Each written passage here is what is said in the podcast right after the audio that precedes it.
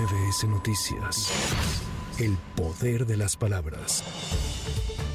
La presidenta de la Suprema Corte de Justicia de la Nación, Norma Piña Hernández, reconoció a los trabajadores que marcharon ayer en defensa del Poder Judicial. Asimismo, pidió a los poderes legislativo y ejecutivo mantener el diálogo y a trabajar hombro con hombro, ya que la separación de poderes es esencial para el buen funcionamiento de una democracia.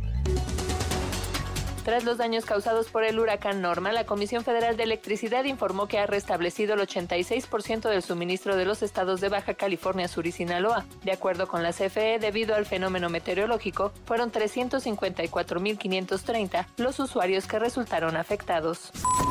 El Servicio Meteorológico Nacional informó que la tormenta tropical Otis, que se localiza a menos de 400 kilómetros de Puerto Ángel, Oaxaca, provocará lluvias de fuertes a muy fuertes en Chiapas, Guerrero y Oaxaca. Asimismo, se esperan rachas de viento de 40 a 60 kilómetros por hora y oleaje de 1 a 3 metros de altura en costas de dicha entidad.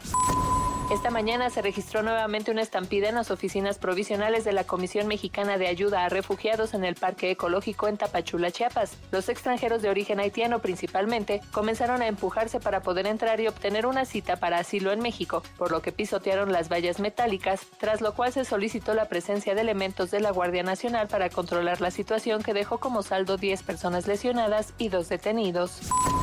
Para MBS Noticias, Erika Flores. MBS Noticias. El poder de las palabras.